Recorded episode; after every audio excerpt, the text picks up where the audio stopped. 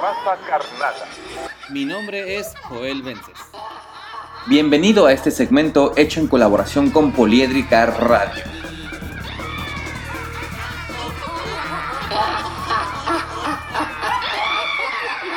De brujas y nahuales.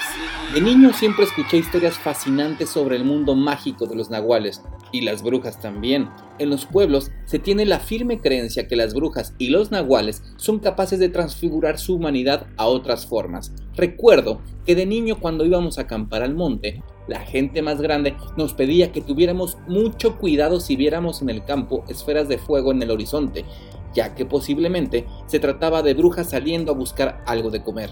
Tal vez buscaban niños, tal vez estaban en algún aquelarre. Algún tiempo viví en mi infancia aterrado por la historia que nos narraba con muchos detalles y vividez algún conocido que aseguraba haber tenido un altercado con brujas. Cuenta que una vez llegó a un pueblito, él y otros viajeros para descansar, vencidos a causa del cansancio de la noche. Al entrar al hotel del pueblo, miraron unos personajes extraños en la calle, mujeres mal encaradas que los miraban murmurando.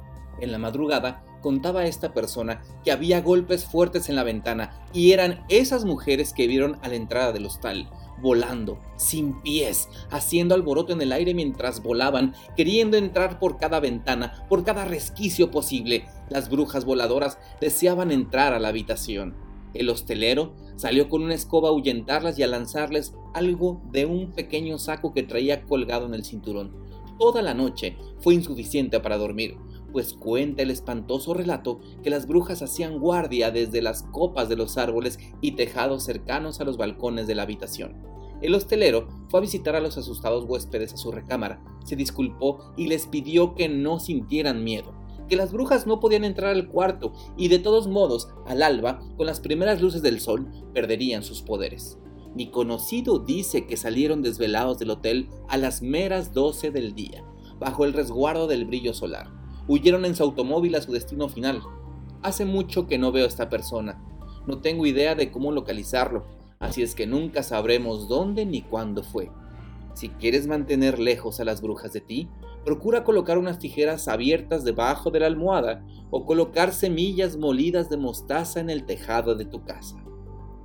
Las personas con bebés recién nacidos son los que deben tener más cuidado que nadie con las brujas, pues cuentan por ahí que son el manjar preferido de estos seres enigmáticos.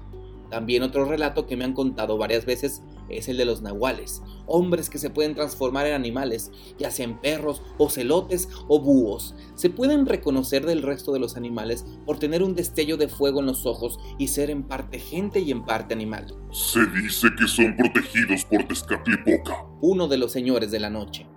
Sobre los nahuales, hay crónicas desde la época de la conquista donde cazan a un animal en la noche y al día siguiente amanece hecho persona, con las mismas heridas letales del animal que fue cazado en la madrugada.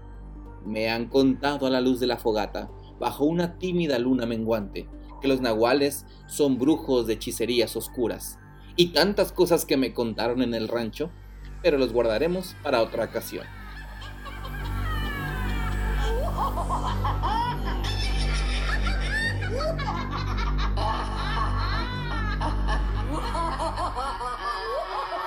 Mi nombre es Joel Vence, patas de catre. Y esta es la raza carnala. ¡Feliz Día de Muertos! ¡Bye!